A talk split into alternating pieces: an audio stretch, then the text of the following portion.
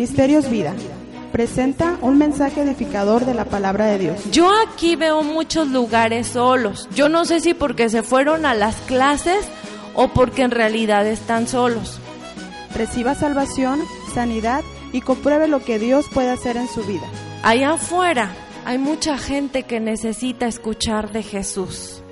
Allá afuera hay gente que está viviendo en angustia, en necesidad, en desesperación, no hay esperanza, hermanos, y nosotros tenemos la respuesta. Con Ministerios Vida, escuche música, testimonios y la poderosa palabra de Dios que impactará su vida. Ministerios Vida, siempre con una palabra fresca y oportuna.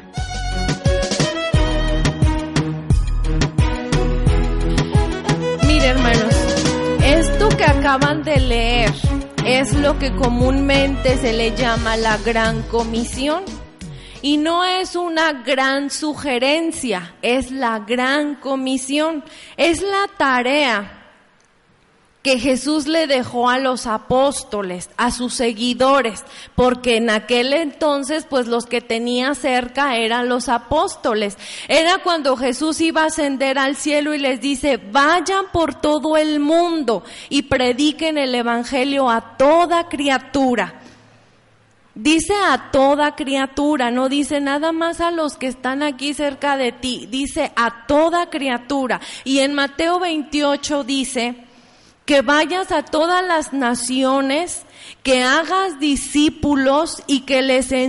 Hacer discípulos significa invertir tiempo en las personas, enseñándole todas las cosas que Jesús nos enseña que hagamos y mostrarle los principios, como Dios quiere que vivamos en esta tierra. Eso es ir y hacer discípulos, hermanos.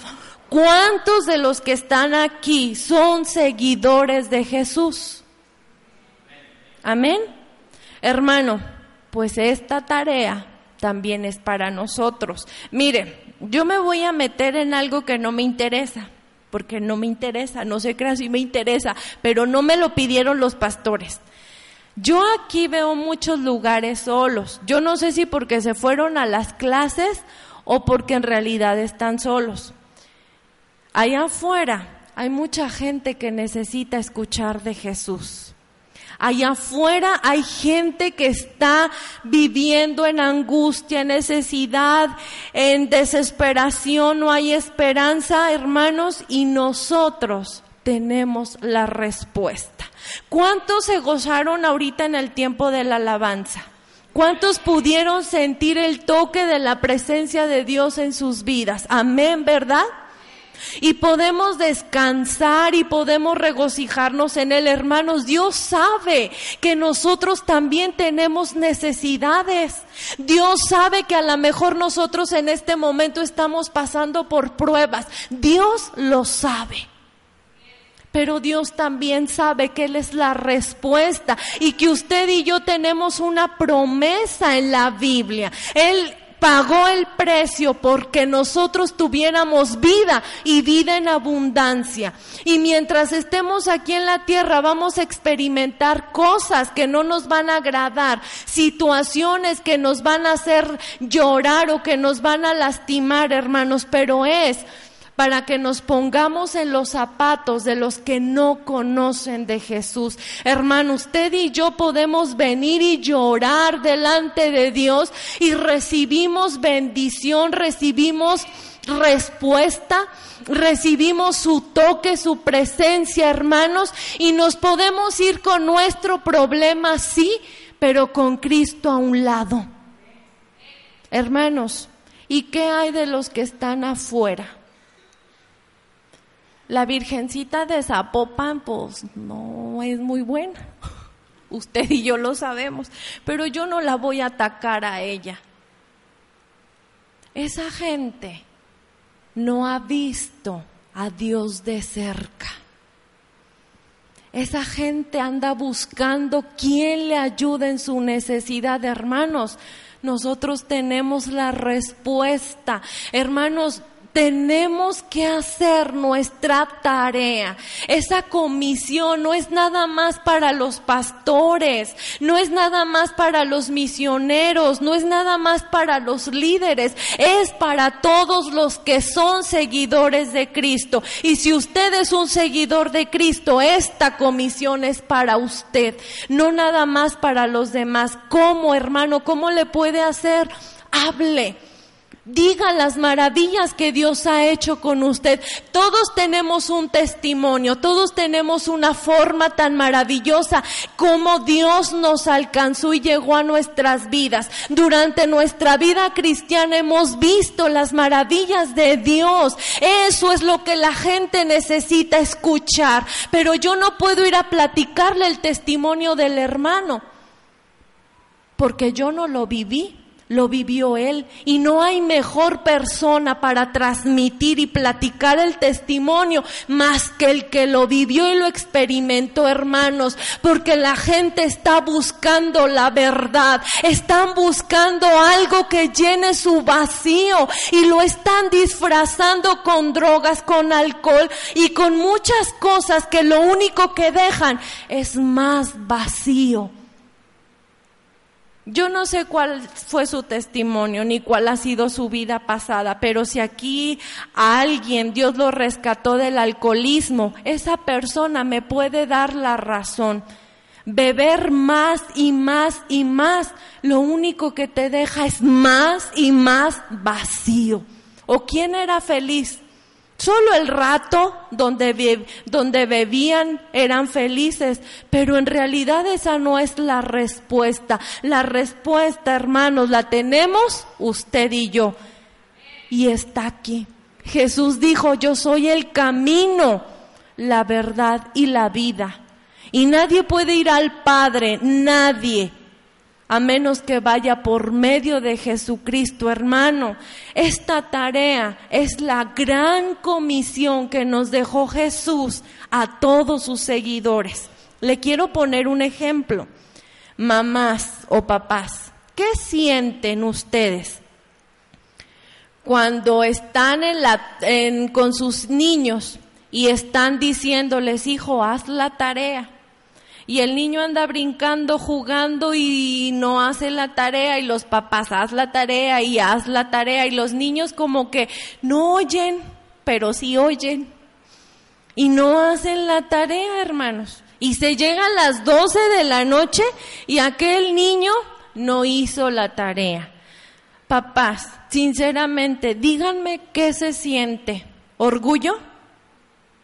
¿Satisfacción? No dejan de querer a sus hijos, pero de todas maneras sienten algo como que no les agrada, ¿verdad? Porque no cumplieron con su tarea y es su único deber. Ahora yo les voy a decir que se pongan en el lugar de Dios. Dios siente exactamente lo mismo que ustedes como papás cuando Él nos está diciendo, ve y habla platícales de mí. Y nosotros escuchamos, hermanos, y escuchamos, y a veces andamos, ay no, Señor, no, es que me da miedo, no, es que no sé, no, es que no es cierto, es mentira lo que estoy sintiendo, hermanos. Dios siente igual que sienten como papás. Él el mundo está clamando por salvación, por conocer a un Dios de verdad, a un Dios real, a un Dios de amor, a un Dios de poder. Y los que tenemos ese Dios de poder y ese Dios de amor y ese Dios real, guardamos silencio. Hermanos, Dios siente lo mismo, no nos deja de amar, jamás nos va a dejar de amar pero no estamos haciendo lo que Él nos está pidiendo, que es ir y evangelizar a toda criatura. Hermanos, usted tiene una gran responsabilidad en todo esto que está alrededor. Yo no sé dónde vive, pero su colonia también es su responsabilidad. Yo no sé dónde trabaja, pero el lugar donde Dios le ha dado el trabajo también es su responsabilidad. La tienda donde usted va a comprar y la gente con la que se topa también es su responsabilidad. En la escuela donde usted esté también es su responsabilidad. Dios no quiere que seamos cristianos secretos, que seamos el 007 cristiano, que nadie sabe, nadie supo que somos cristianos, nada más nosotros. Dios no quiere agentes secretos, Dios quiere gente valiente que clame por Él. Que diga, Señor, aquí estoy yo y en lo que te pueda servir, Señor, yo quiero hacerlo, quiero hablar de ti. Hermanos, Dios no le está pidiendo que se vaya a China, ¿o sí? Eso quiere decir que no. No está dejando nada por evangelizar. No está pagando un precio alto por llevar el mensaje de Cristo. Usted no debe de callar, hermanos. No hay que ser egoístas. Mire, no lo estoy regañando. Simplemente quiero que realmente abra los ojos y que se dé cuenta que hay un mundo en necesidad. Hay un mundo que clama por algo diferente. Y nosotros lo tenemos. Ese algo diferente es Dios. Pero no podemos permitirnos o darnos el lujo de guardar silencio. Dios quiere que hagamos un compromiso con Él. Ahorita cantábamos de que no podemos callar, que no vamos a callar, hermanos, pero realmente no vamos a callar porque a veces venimos y cantamos aquí, salimos y ay, se me olvidó. Y no debemos de ser así, hermanos, debemos de hablar, de compartir, de guardar, no de guardar silencio, de hablar, de mostrar quién es ese Dios de amor. ¿Usted está convencido que el Dios al que le canta aquí es real y es verdadero? Hermano, ¿qué más quiere? Vaya y hable. Y luego sabe qué es lo que me encanta de esta gran comisión, que Jesús dijo, ve y haz lo que te mando que hagas, pero recuerda que yo voy a estar contigo todos los días hasta el fin del mundo, hermanos. Dios está ahí. Él simplemente quiere que usted sea un instrumento dispuesto para ir y compartir su palabra. Hermano, no está solo. A lo mejor usted puede decir, es que no sé qué le voy a decir. Ahí está Jesús y no le va a dejar solo. Él está con usted y le va a poner palabras en su boca, palabras que lleguen al corazón y a la necesidad de las personas. Dios está ahí, Jesús está ahí. Y eso es lo más hermoso. Pero a veces nosotros tomamos solamente la promesa y decimos, sí, en medio de mi dolor y de mi necesidad, Dios prometió que iba a estar conmigo todos los días hasta el fin del mundo. Hermanos, sí, Dios está ahí. Pero no nada más cuando nos conviene. Dios está ahí para ayudarnos a hacer la tarea y a llevar la comisión que Él nos mandó que hiciéramos. Hermanos, pero tampoco Jesús dijo, Nada más los de Guadalajara en Guadalajara y nada más los del Zapopan en Zapopan y nada más en tu colonia y en tu lugar donde vives. No, Él dijo a toda criatura y a toda nación. ¿Cómo le va a hacer usted para que toda la gente del mundo conozca de Jesús? ¿Se ha preguntado alguna vez?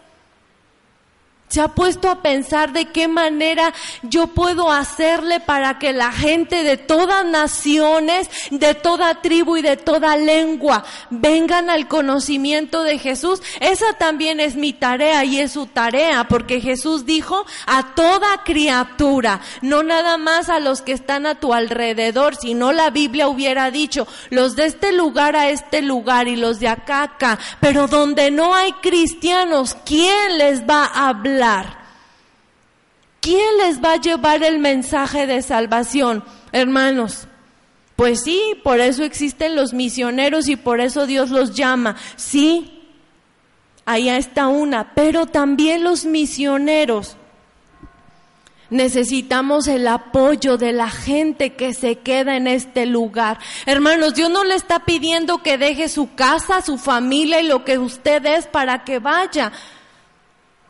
No está pagando un precio para evangelizar a su vecino no está dejando nada para ir y salir y evangelizar a su colonia. No está dejando nada de su comodidad. A lo mejor está apartando un tiempo para hacerlo, pero en realidad no le está costando mucho.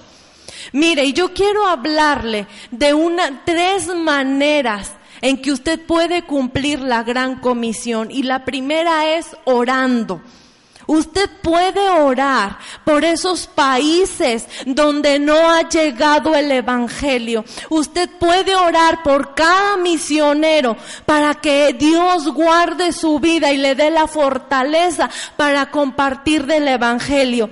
Y esto que le estoy diciendo de la oración es bíblico. Déjeme le digo lo que dice en Romanos 15:30. Dice, esto lo escribió Pablo. Y ustedes saben quién fue Pablo, espero que lo sepan. Dice, pero ruego hermanos por nuestro Señor Jesucristo y por el amor del Espíritu que me ayudéis orando por mí a Dios. Eso es lo que Pablo les estaba pidiendo a la iglesia, los romanos, hermanos. Pablo fue un hombre que entregó su vida por completo a Cristo. Él padeció lo que menos nos imaginamos, él lo sufrió por causa de Cristo. De hecho, él murió por causa de Cristo. Él fue un mártir por Cristo. Y él sabía de la importancia de la oración, hermano, ¿sabe? Cuando yo entré aquí a la iglesia me alegré porque vi el póster de los misioneros. Ya no tiene excusa. Usted sabe dónde hay motivos de oración. Ahí están, mire, todos. Falto yo, pero ahí están. Ahí están tiene herramientas, tiene motivos, tiene hermanos, tiene nombres, tiene todo para orar por los misioneros, tiene todo. Yo soy parte de ese grupo de misioneros que no esté en el póster fue porque yo me aprobaron el proyecto en mayo y el póster ya había salido, pero soy la única que falta, pero soy parte de este grupo de misioneros. Hermanos, Usted no se imagina lo importante y lo valioso que es contar con sus oraciones, porque uno va a los lugares donde no se predica del Evangelio, donde el terreno, el dueño de aquellos lugares es el diablo. Y usted cree que si uno llega a esos lugares, el diablo le va a dar la bienvenida y le va a decir, ay hermanito, te estábamos esperando, pásale. No hermanos, el diablo va a hacer todo lo que se le ocurra para que salgan uno volando. Y le voy a contar una experiencia para que vea que sus oraciones son importantes, hermanos. Cuando yo terminé el instituto bíblico y me fui a la escuela para misioneros, allá en la escuela nos dan seis meses de teoría y un año y medio de prácticas. El año y medio de prácticas significa que te vas a ir a vivir a un lugar donde viven puros indígenas, donde no hablan español más que su propio, idioma. Y a mí me tocó un año en la sierra de Durango con los indígenas tepehuanos. Allá donde uno no se imagina que hay gente viviendo, pues allá en la montaña hay gente viviendo. Yo llegué en octubre. Todo octubre, noviembre, diciembre, enero y febrero, cinco meses hermanos, yo llegué ahí y ese lugar es, la ley de ese lugar son los sicarios. El terreno ese le pertenece al Señor que empieza con la cha, con cha. Ya saben ustedes de quién hablo. Bueno, llego yo, se dan las 10 de la noche en aquel lugar Y aquel lugar se empieza a convertir como si fuera, como si yo estuviera viviendo en medio de un cementerio. Se empieza a sentir la presencia de alguien, usted ya sabe quién es y yo también y se empieza a sentir aquella presencia y la única misionera ahí y aquel señor ahí también, ahí en mi casa, en mi cuarto y pues lo único que queda es orar, hermanos, porque estamos él y yo solos. Y usted sabe de quién le estoy hablando.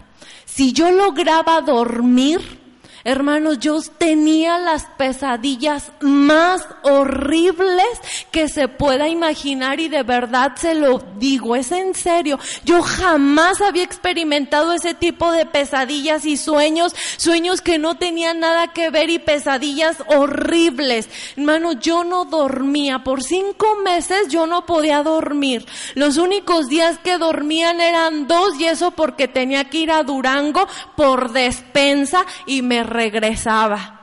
Eran los únicos días que dormía. Se oían ruidos, de esos ruidos que te estremeces y que sabes que son, no son casualidad, que son del enemigo.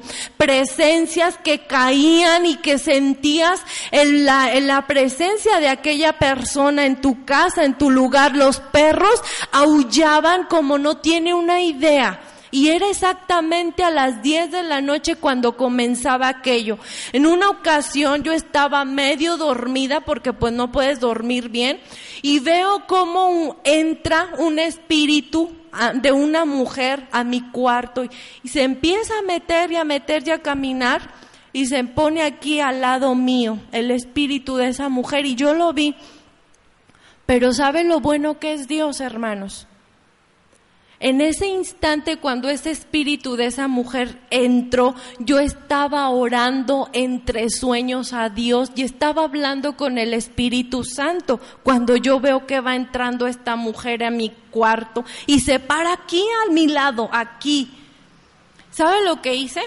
Yo nada más agarré mis cobijas, me tapé y me volteé y le dije, ahí te quedas. Porque yo pues dije, ahí que se quede, que haga lo que quiera. Yo estaba en mi asunto. Hermanos, de verdad lo que les estoy compartiendo es difícil. Es espantoso vivir eso durante cinco meses todos los días del mes, excepto dos. Cuando yo llego a Durango y comparto esto que me está pasando, muchas hermanas se me acercaron y me dijeron, hermana, vamos a estar orando por usted. A veces decimos, hermana, voy a orar por ti, no oramos. Yo espero que estas hermanas hayan orado de verdad, pero al menos sé que mi familia oraba. Ya para mayo yo estaba sentada en la mesa preparando mis clases para un sábado. Era mayo, eran más de las 10 de la noche y empiezo a reaccionar y digo, ay, ya tengo mucho que puedo dormir. Ya tengo mucho que nadie me visita, hermanos. Desde que yo compartí eso y que gente se comprometió a orar por mí, jamás volvió a aparecerse esa persona, ni hizo nada. Hermanos, yo podía dormir tranquila. Eso se convirtió como si yo estuviera en mi casa. Nada más volví a escuchar, volví a oír. Nadie más volvió a entrar a mi habitación, jamás sus oraciones son importantes y es una forma en que usted puede cumplir con la gran comisión. Ore por los misioneros, ore por los países donde no hay ni un cristiano, ore por sus vecinos, por su familia hermana. La oración del justo puede mucho. La oración es la llave que Dios nos dio para abrir las ventanas de los cielos y que la bendición caiga sobre nuestras vidas, hermanos. Su oración es importante. No ore nada más por usted, hermano. Ore por la gente que le rodea, por su familia que no conoce, por los misioneros, por los países donde no hay nadie que les comparta de Cristo, hermanos. Aquí mismo en México, dentro de los grupos con los indígenas, hay lugares donde no conocen de Jesús. Tenemos mucha tarea todavía, tenemos mucha labor que hacer, hermanos. ¿Y quién la va a hacer? Ahí el hermano que estaba dirigiendo dice que si nosotros no hablamos, Dios va a levantar o va a hacer que las piedras hablen. ¿Usted quiere que la piedra se lleve la bendición que Dios le puede dar a usted? ¿Verdad que no? Queremos la bendición, pero también hay un compromiso como seguidores de Jesús y el compromiso es hablar, no dejar de hablar y aparte de hablar, orar. Ore por la gente que no conoce de Jesús, ore por esos países, por esa gente que ha decidido dejar todo lo que es por ir y predicar el Evangelio. Mire,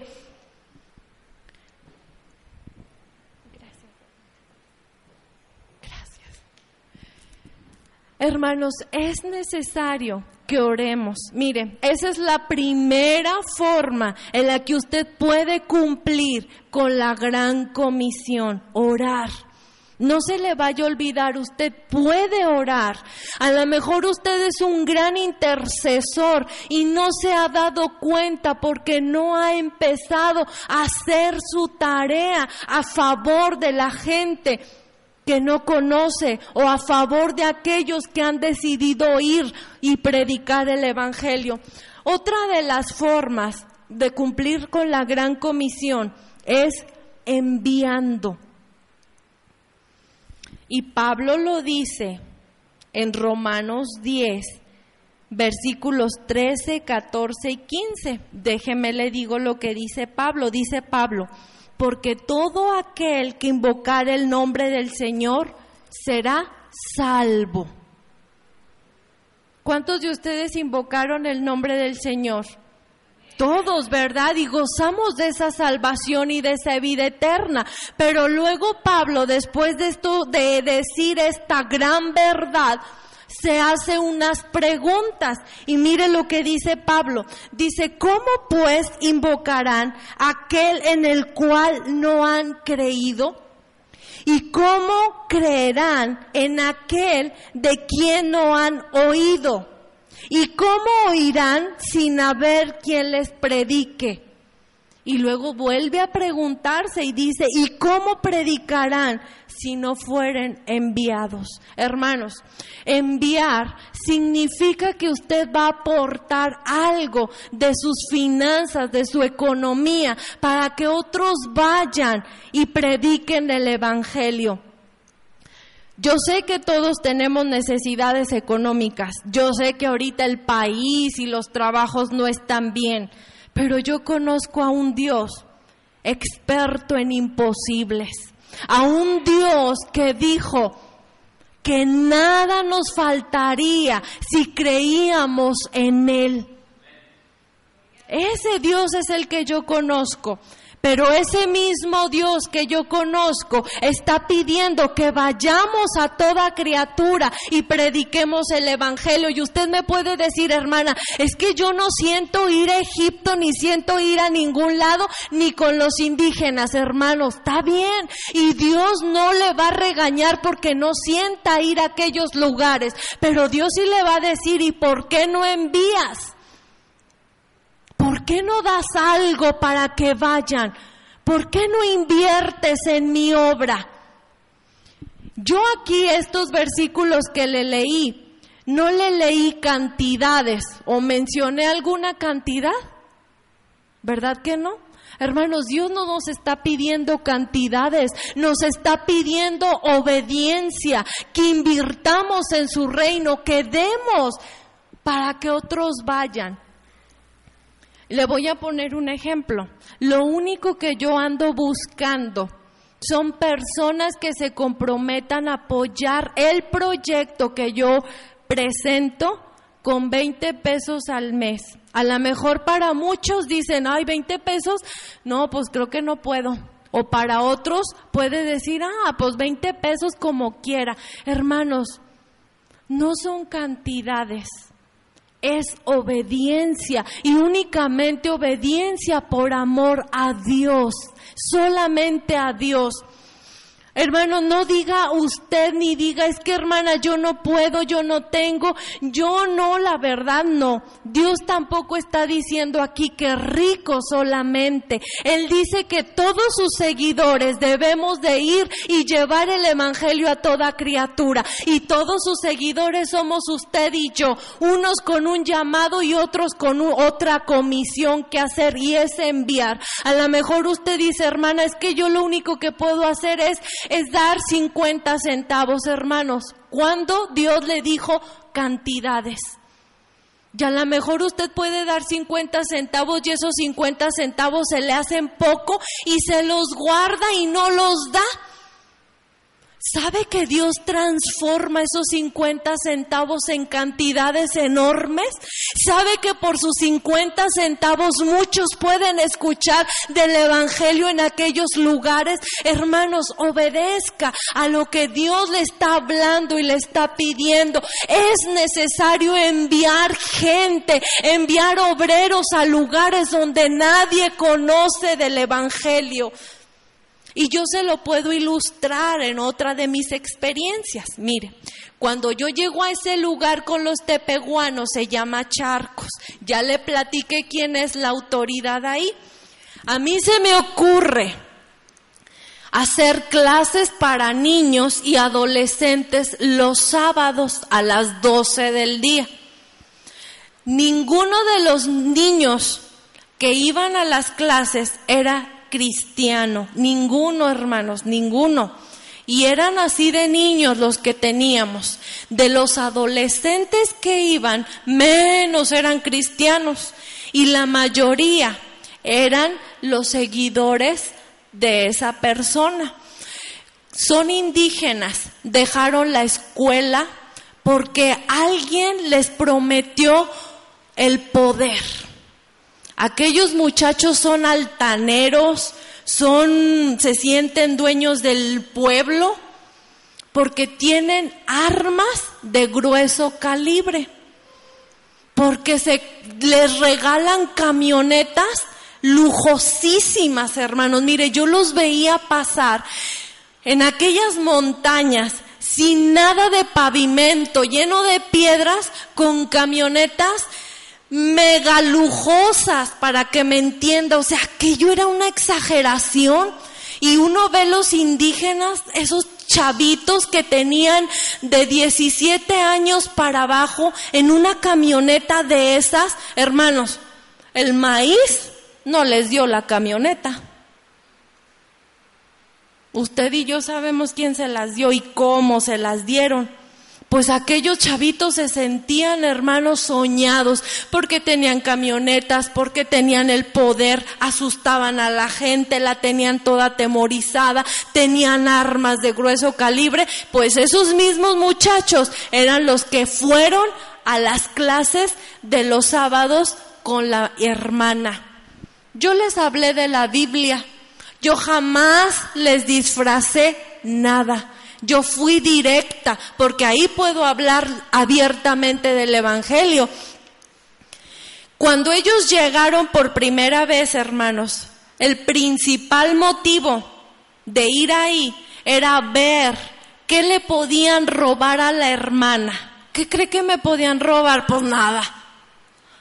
No había nada que me pudieran robar, pero ellos iban a ver a ver qué había de valor para robarme o a ver de qué forma entrar a la casa. Mire, intentaron por muchas formas entrar a mi casa a robar en las noches, pero nunca lo lograron y de verdad lo intentaron.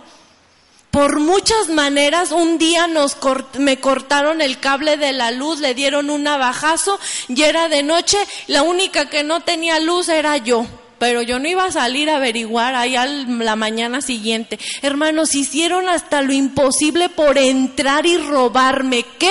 Pues quién sabe, pero ellos querían robar. Pero nunca lo lograron porque Dios es más grande que cualquier cosa o circunstancia.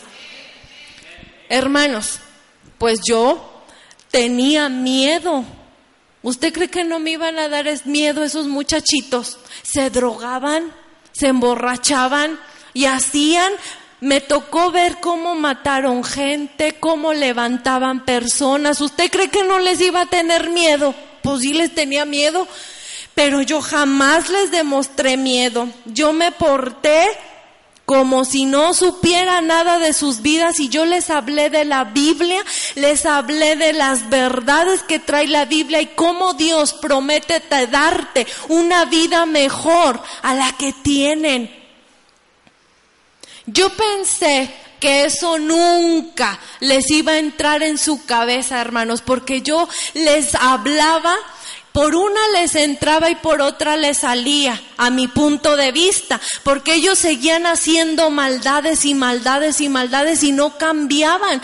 Y cuando yo vi eso, yo le oraba al Señor y le decía, Señor, por favor, que ya no vengan, que ya no vengan estas personas, hermanos esa oración era mi conveniencia porque yo les tenía miedo y yo no quería que fueran.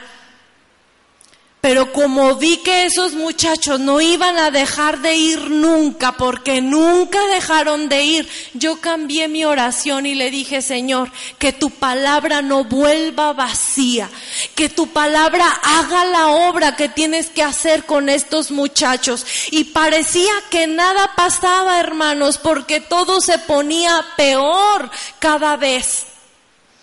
En una ocasión se pusieron bien borrachos en la noche, ya muy noche, se pusieron al lado de mi casa, empezaron a tirar balazos y no eran balazos con pistolita, era con ametralladora.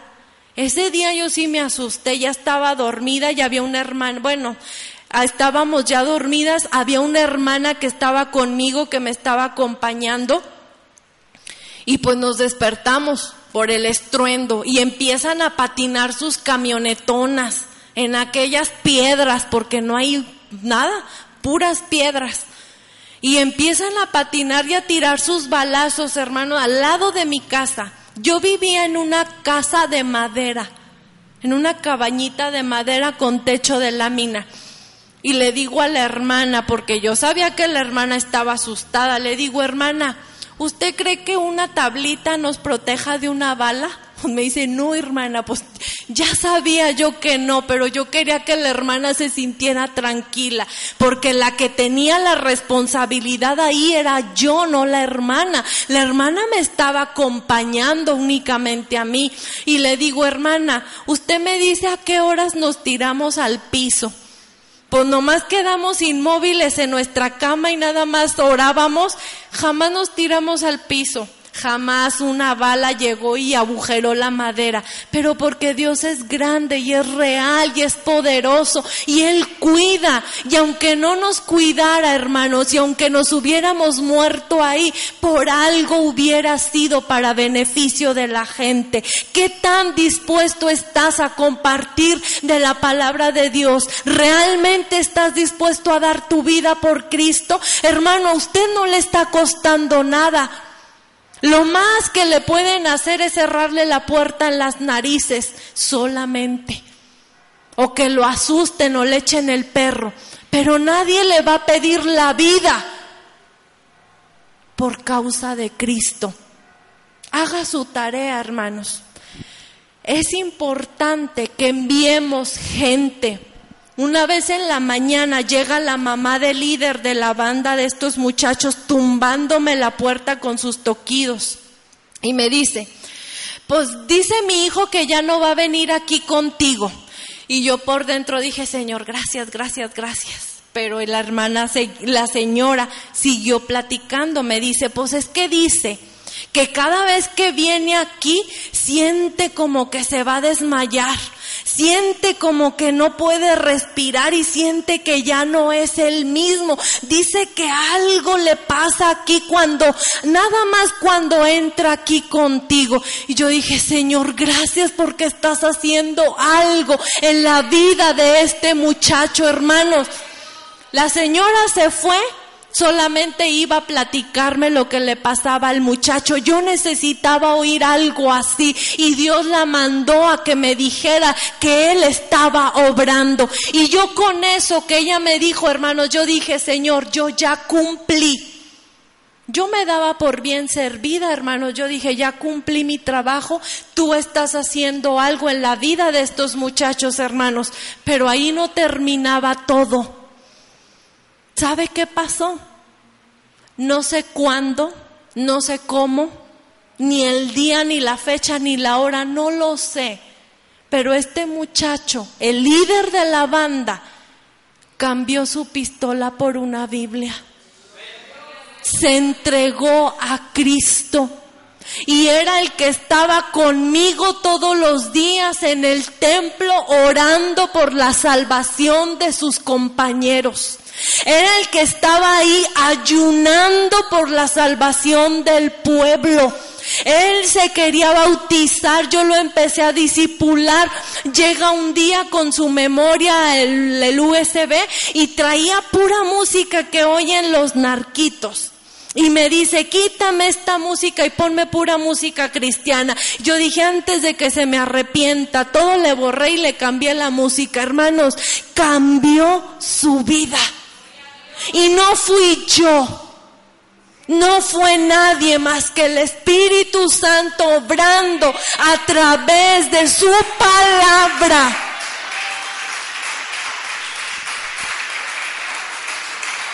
Hermanos, Sí se puede, pero es importante mandar gente a aquellos lugares. No es pérdida de tiempo, no es dinero mal invertido. Mire, si yo no hubiera llegado, ¿quién le habría hablado de Cristo? ¿Cree que no tenía miedo? Yo tenía miedo, yo ya le había dicho, Dios lo sabía. Pero yo siempre me mantuve firme en quién creía y en quién confiaba. Las hermanas, las poquitas hermanas tepehuanas que yo tenía ahí en la iglesia, cada vez que se acababa la clase de los sábados, iban y me decían, hermana, ya no los deje entrar, ya no los deje que vengan, les tenían pavor no era miedo, era pavor lo que le tenían a estos muchachos. Hermanos, yo no les podía cerrar la puerta porque eran ese tipo de personas. Yo no les podía decir, ustedes del corral para allá, nosotros del corral para acá, acá ya no vengan, ¿eh? Yo tenía que tratarlos como a cualquier persona. Jamás los discriminé ni les traté de una forma diferente. Y siempre les hablé con el amor de Dios y enseñándole los principios de Dios. Y yo no me esperaba que este muchacho fuera a entregar su vida a Cristo, hermanos. Es necesario que enviemos, que mandemos, que demos para la obra del Señor. Este muchacho sigue siendo cristiano. Este muchacho sigue alabando y adorando a Dios. Yo ya no estoy allá, pero hay gente allá igual sirviendo a Dios para que la gente conozca. Hermanos, es necesario enviar el caso más imposible que nosotros creamos. Dios lo puede transformar porque transformó lo que yo creía que jamás iba a cambiar. A raíz de que este muchacho se entrega a Cristo, viene la mamá, vienen las hermanas, falta el papá, pero ya hay cosecha gracias al cambio que él experimentó porque invitó a Jesús en su corazón. Hermanos, es necesario que haya alguien que les predique. No es en vano lo que nosotros hacemos, no es dinero tirado a la basura. No es dinero mal invertido, es un dinero invertido en la salvación de las personas. Y como este caso, hermanos, yo puedo mencionarles muchos más casos, muchos, muchos que yo he podido experimentar, pero yo quiero que se vaya con la carga, con la urgencia, con la necesidad de la importancia de despertar y llevar y cumplir con nuestra tarea. llevamos dos formas. La primera es orar, la segunda es enviar y la tercera es ir.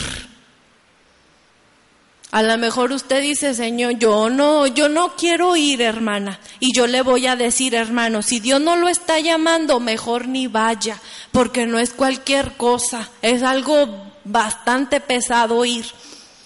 Pero yo le mencioné que en aquella experiencia de, las de los balazos había una hermana conmigo. Yo por ser mujer y soltera no podía estar en aquel lugar sola por seguridad. Entonces, siempre tenía que buscar una hermana que quisiera diezmar un mes de su vida únicamente para acompañarme a mí para no estar sola, porque yo tenía que visitar, tenía que hacer muchas cosas y yo no podía hacerlo sola, porque si salía de mi casa había un riesgo y usted sabe cuál era el riesgo. Ya con una hermana mayorcita, pues ya como que la gente se detiene un poco, ¿verdad? Pues siempre hubo una hermana que me acompañó y que estuvo conmigo esos, ese año completo. Cada mes era una diferente para que no se asuste. Esa es una forma de ir. Cuando los pastores le digan, hermano, hay que ir a evangelizar a tal lugar, hermano, vaya. Ahí está cumpliendo con la gran comisión. Y yo le estoy diciendo, no le está costando nada más que un poquito de su tiempo. Pero esa es la otra forma en la que podemos cumplir la gran comisión, ir. Cuando yo empecé con todo esto de las misiones, yo empecé en un ministerio que se llama Hasta lo Último de la Sierra, yo le comenté al principio.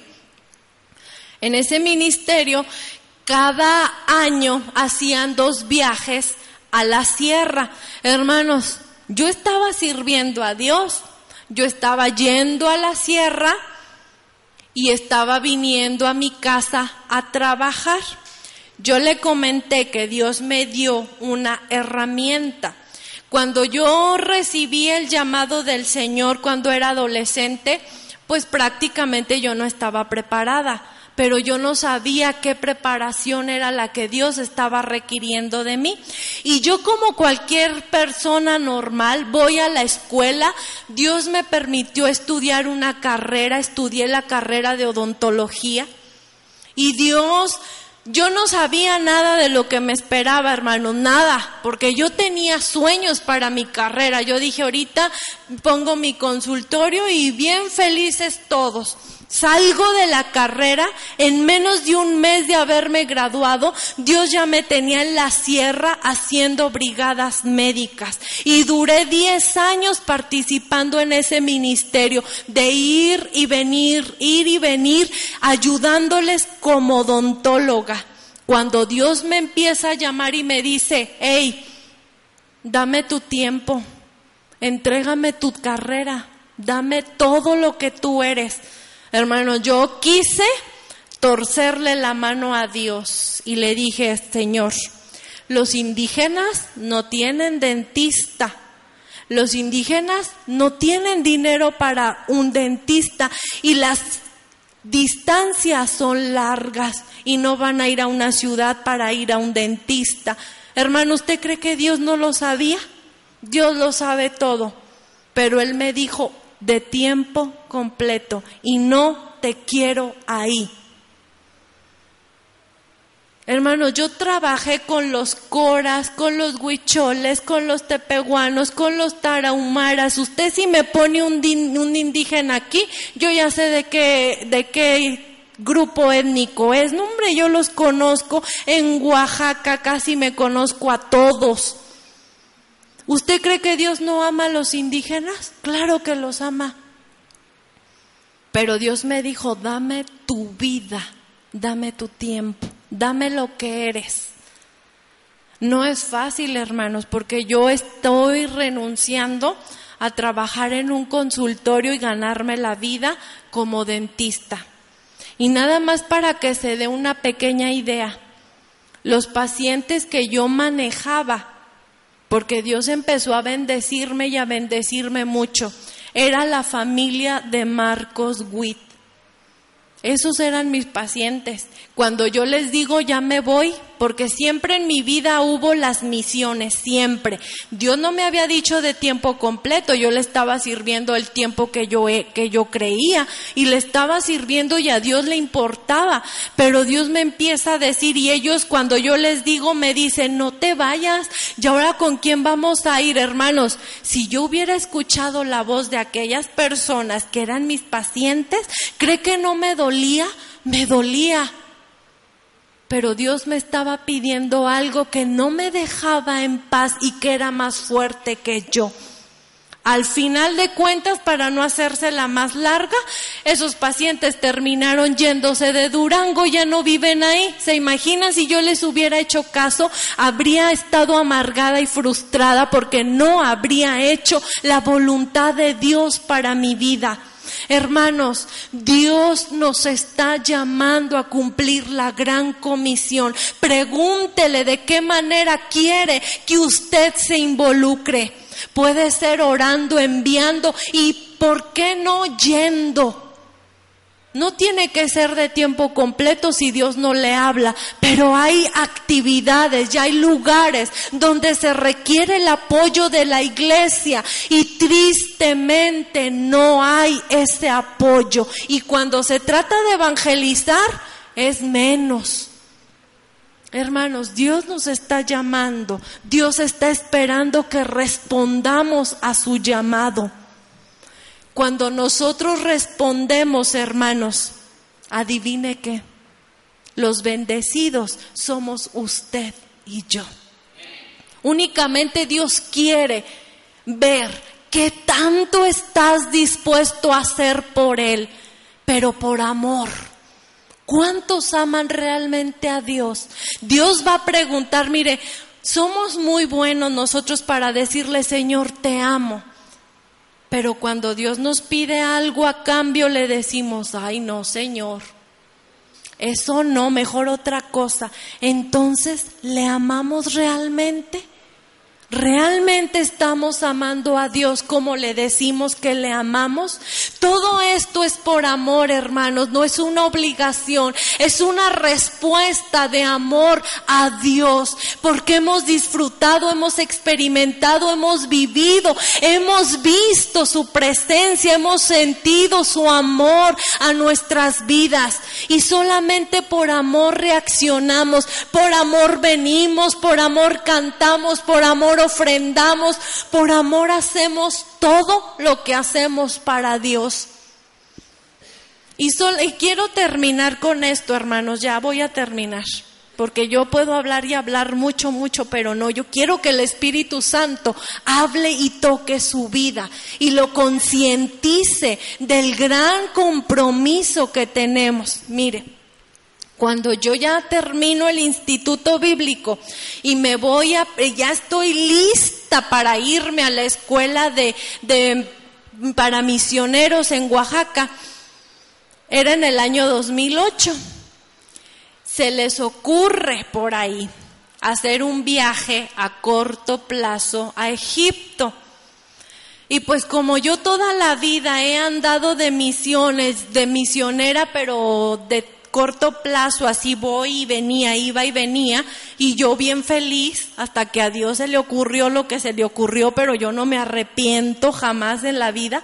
Entonces, yo fui, Dios me llevó hasta España, a Marruecos, a Belice, y yo dije, ya, yo cuando nosotros escuchamos de los misioneros, sabemos que todos los misioneros tienen un país. Yo no tenía país. Y pues yo le decía, Señor, es que yo no tengo un país a donde voy a ir. ¿Cómo le voy a hacer? ¿Cómo me voy a presentar? Y cuando uno ora, uno piensa que, bueno, al menos yo pensaba, dije, no, como quiera al rato baja el arcángel Gabriel y me dice, este es tu país. Pues nunca bajó, hermanos, nunca. Y luego dije, bueno, pues no baja Gabriel. Dije, una visión, un sueño, pues nunca hubo nada. Jamás hubo nada. Yo decía, Señor, ¿Cómo le voy a hacer? Yo sabía que yo iba a ir a trabajar con una raza específica, que son los negritos. Porque cuando fui a Melilla, Dios cautivó mi corazón y me hizo negra. Y yo soy negra, hermano. Nomás póngame con unos cuatro negritos al lado y usted va a ver cómo me transformo en negra. Yo soy negra. Yo le dije, Señor, pues nomás sé que soy negra, pero no sé qué país. Ahí voy al cuestión de la obediencia. Esto que le estoy platicando es, es para que usted vea lo importante que es obedecer cuando Dios nos pide algo. Entonces me empiezan a, a, abordar muchos hermanos, ¿no vas a ir a Egipto? ¿Cómo es posible que tú no vayas a ir a Egipto si tú que andas de aquí para allá, que eres la misionera y que quién sabe qué? Les decía, hermanos, es que yo voy a la escuela de misiones. Yo tengo una urgencia por ir a la escuela de misiones e irme con los negritos. ¿A dónde? ¿Quién sabe? Pero yo tenía la urgencia. Y hermanos, Dios tiene su tiempo. Hay que esperar en Dios, en sus momentos.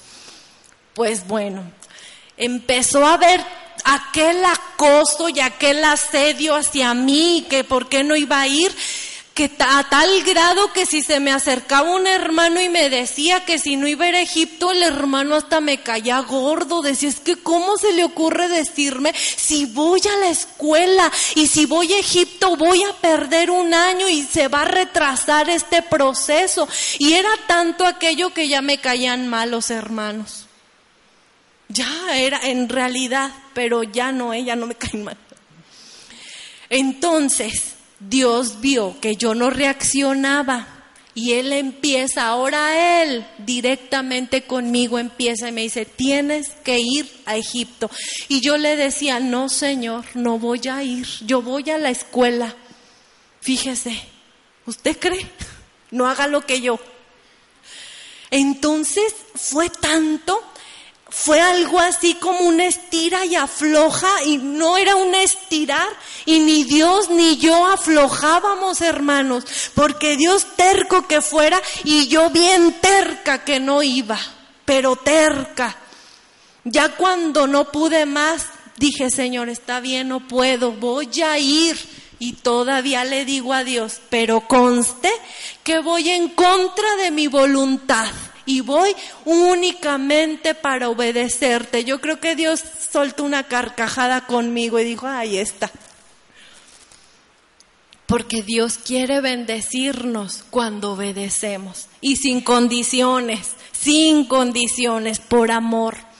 Cuando yo llego a Egipto, pues me encuentro con una cantidad de negros, más negros que la silla esa que está ahí. No, hombre, hermanos, yo me sentía, dije, de aquí soy. Esos negritos venían de países de los alrededores de Egipto, de Sudán, de Etiopía, de todos los que están ahí. Cuando escucho las historias de ellos, hermanos, dije, yo de aquí soy. Pero yo no me esperaba nada de lo que me iba a pasar, pero no quiero hacerla larga, se la voy a contar bien rápido. Voy a una iglesia cristiana donde acuden nada más los extranjeros. Ahí ese país es musulmán 100%. El hecho de llevar una Biblia o tener una Biblia es de vida o muerte. Te encuentran tu Biblia y te van a, te vas a la cárcel porque te vas a la cárcel. Que se, que te oigan decir Jesús, no hombre, apedreada segura. No, aquello está grueso, está cruel. Entonces, yo platico con la, con la hermana, la pastora de esa iglesia. En esa iglesia iba puro petrolero, extranjero, americanos, franceses, ni un musulmán, nadie. Y los pastores eran del paso. Y pues ya platicando México, El Paso, pues sentíamos que éramos vecinos, que estábamos tan cerca el uno al otro y pues hubo una empatía. Y se me ocurrió decirle, ay hermana, yo soy dentista, pues la hermana se puso una sonrisa de oreja a oreja y se fue y me dejó ahí parada. Yo dije, ay la hermana, qué rara. En menos de tres minutos llega con una hoja y me dice, ten, esta es tu agenda, estos últimos 15 días que te quedan en el Cairo. Yo dije, la hermana ni me preguntó y ya me, me, me, me acomodó mi vida, pero dije, Señor, yo vine aquí a obedecerte y lo voy a hacer. Y lo único que me dijo fue, mira, es que tenemos una primaria, secundaria y una prepa. Y necesitan nuestros niños un dentista. No, hermanos, cuando a mí me dice eso, mi imaginación empezó a volar. Y la mi abuela, no, yo dije, voy a trabajar con los hijos de estos petroleros, de estos gringos, de estos franceses, me van a ver como el arroz negro de la familia. Y yo ya sentía, dije, me van a tratar mal. Y ya estoy, Señor, dame gracia con estos niños, pues son, son ingleses, son norteamericanos y yo mexicana. Y pues yo ya iba así como que, ay Dios, con nervios. Llego a la escuela al día siguiente me prestan un cuartito. Como pude, hice un consultorio. Ahí me inventé un consultorio, hermanos. Cuando yo digo, ya estoy lista, llega la hermana, la directora de la escuela, misioneros, todos misioneros de esa escuela, pero nadie sabe. Llega, me pasa los primeros tres niños. Cuando veo los niños, y que los veo que eran más negros que la noche, dije, Señor, gracias. Gracias porque es con ellos con quien yo quiero trabajar. Y fue cuando fui bajando la guardia, hermanos, obedecer a Dios nos trae bendiciones a nosotros. Yo no me esperaba trabajar con negros, pero Dios sabía el sentir que había en mi corazón. Él sabía que yo era negra y que lo que le hacían a ellos me lo hacían a mí. Y yo me sentía la mamá de los negritos. Hermanos, yo me sentí feliz, pero Dios todavía no acababa conmigo. Por eso Él quería que yo fuera a Egipto y yo todavía necia y decía, no, no voy a ir. Termino la primaria, termino la secundaria, ya casi el último día que voy a estar ahí estoy con la prepa una muchacha de 16 años con un diente aquí enfrente, enfrente de leche, pues ya se le veía feo. Esta muchachita no hablaba nada español, solo árabe, tantito inglés. Yo no hablo árabe, tantito inglés. Así que en lo poquito que yo podía y a señas, le expliqué y le dije que el diente, que no podía estar ahí, que era de leche, que si se lo quitaba. Cuando yo hablaba, ella me abría los ojos grandes, grandes, grandes y le brillaban. Y yo hice esto y dije, ay, no me entendió. Quise volver a agarrar aire para hacerle mímicas y volverle a explicar y no me dejó. Y como ella pudo me dijo, mira, hace muchos años yo le pedí a Dios que alguien viniera, me ayudara y me quitara mi diente. Dijo, claro que quiero que me lo quites, quítamelo. Hermanos, yo en ese instante dije, Dios, ¿qué hago? ¿Lloro o la anestesio? Yo no sabía qué hacer, pero dije, bueno, Dios, la voy a anestesiar y luego lloro.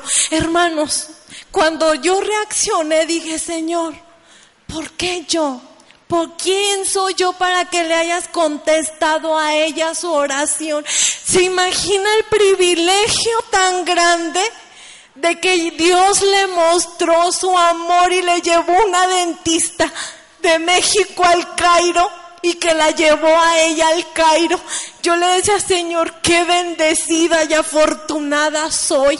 Hermano, si yo no hubiera obedecido, yo iba renegando, Dios lo sabe, pero si no lo hubiera hecho, me hubiera perdido de esa bendición.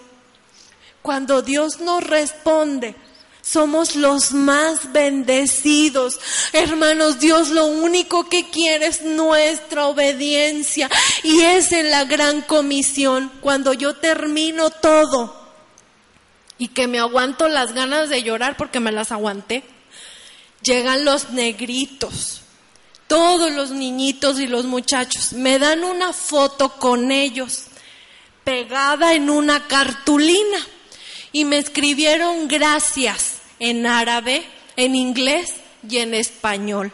¿Quién sabe quién les dijo cómo se escribía en español? Pero decía gracias en los tres idiomas. Y luego me dicen, ¿por qué vienes desde lejos? Ah, porque no sabían dónde estaba México, pero ya en un mapa ya vieron y vieron la distancia tan grande. Y me dicen, ¿por qué vienes desde lejos? ¿Quién te paga? ¿Quién te mandó? Ah, hermanos, ahí es donde entra el mensaje del Señor. Yo no voy a sacar ni a tapar muelas, ese no es mi ministerio, únicamente es la herramienta. Mi ministerio es que conozcan al Dios que usted y yo servimos. ¿Ve? Es importante que alguien vaya y les predique. A lo mejor esos muchachos necesitaban más tiempo, pero yo les di el mensaje y muchos quedaron impresionados de las respuestas y se dieron cuenta que un Dios los amaba tanto, tanto, tanto que mandó a alguien a ayudarles. Hermanos, es necesario enviar ir y orar. Es importante, mire, pero Dios todavía no terminaba conmigo. No, yo, yo ahí ya estaba, dije, Señor, creo que es aquí donde quieres que regrese. Y yo era creo. Cuando voy al súper, en el súper, no hay negros, puros musulmanes porque los negritos no pueden entrar a las tiendas ni a ningún lugar. Llego yo al súper y me encuentro con una mujer musulmana, una muchacha. Esas mujeres, hermanos, son bonitas, tienen facciones muy bonitas, pero no valen nada. Allá la mujer no vale nada. No tienen esperanza, no tienen por qué vivir. ¿Para qué viven? Ellas son compradas.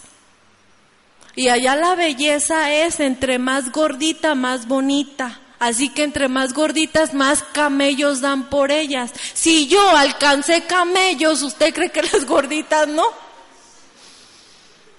Uno o dos, ni me acuerdo, no se cree. Pero esa era la, esa es la belleza. Entre más gordita, más bonita y luego son cambiadas por camellos. Oiga, qué ofensa. Que me cambien por un camello que vale más el camello que una mujer. La mujer allá anda con la cara agachada. La mujer allá no tiene ningún valor. No hay autoridad. No hay nadie que la defienda. Y allá las golpizas son la ley de la vida de ellas. ¿Y quién las va a defender? Nadie. La mujer si se llega a divorciar, a la mujer le quitan los hijos. Allá no es como aquí, hermanos. No, nada que ver. Allá la que sale perdiendo en todo es la mujer. Yo veo a esta muchacha venir y estábamos en el súper y luego entonces yo veo que trae su cara angustiada, acababa de llorar, ella se veía triste, muy triste. Y el Espíritu Santo me empieza a decir y me empieza a decir, ve con ella. Y dentro de mí le digo, Señor, yo no hablo árabe, ¿qué quieres que le diga? Le digo, Señor, ¿cómo se te ocurre que voy y le digo? Y el del Espíritu Santo dice, ve y ve. Mire, pues si Dios vio que no iba, yo cuando reaccioné ya estaba ahí enfrente de con ella y lo único que hice fue tocarla. Y el toque que ella sintió fue como una descarga eléctrica, yo no sé cómo explicarle, pero fue algo que la cautivó. Y yo nada más la toqué. Cuando yo reacciono y veo que la estoy tocando, lo único que yo sabía decir en árabe era qué bonita tu pulsera. Y ella traía una pulsera y fue lo que le me salió, lo que le dije. ¿Sabe qué hizo ella? Se quitó su pulsera y me la puso. Hermanos, aquí Nosotros no hacemos eso. Si usted me dice, ay hermana, qué bonita su pulsera, yo le voy a decir, sí hermana, gracias, pero hasta ahí. Pero ella me la dio. Y sabe que me llevó a su casa y ahí me vistió con sus ropas, me, me enseñaron a ponerme el velo, me enseñaron a bailar como ellas bailan y bueno, estaban vueltas locas. Me dieron de comer, hermanos, a desayunar, comer y todo lo que usted se imagina. Casi querían que yo me quedara ahí con ellas y ella no quería que yo me fuera y me decía, es que me tocaste, ¿qué me hiciste? ¿Quién? ¿Qué fue lo que sentí? Y yo no podía decirle que era Dios porque ella era musulmana y yo había llegado a un país apoyando el trabajo de los misioneros y yo sabía que no podía hablar de Dios ni de Jesús directamente.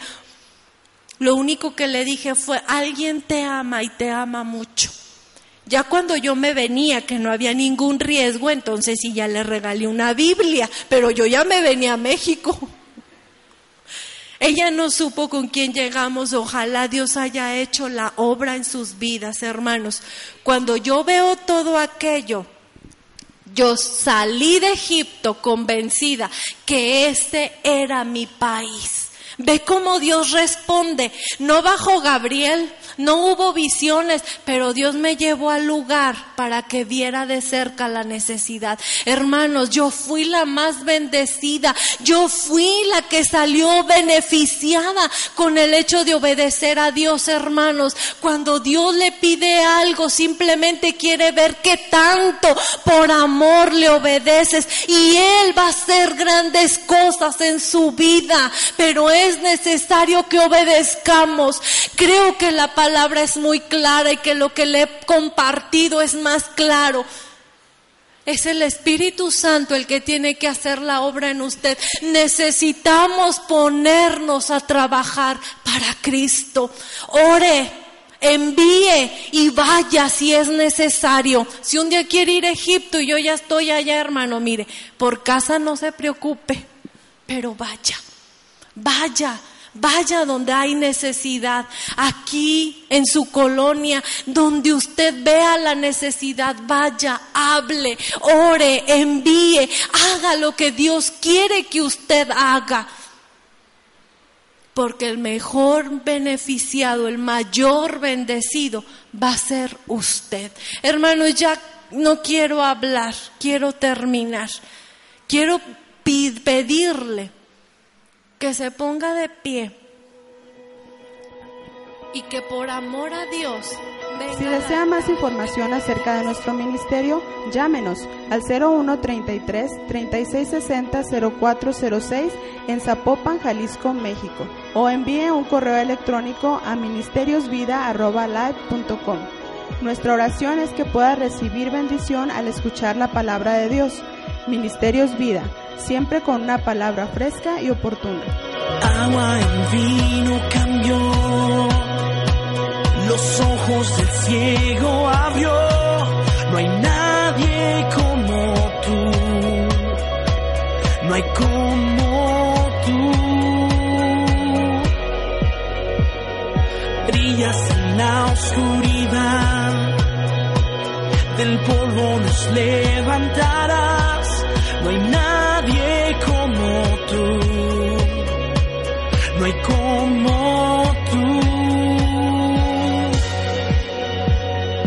Mi Dios es grande, mi Dios es fuerte, Dios es más alto que cualquier otro. Nuestro Dios sana, es poderoso,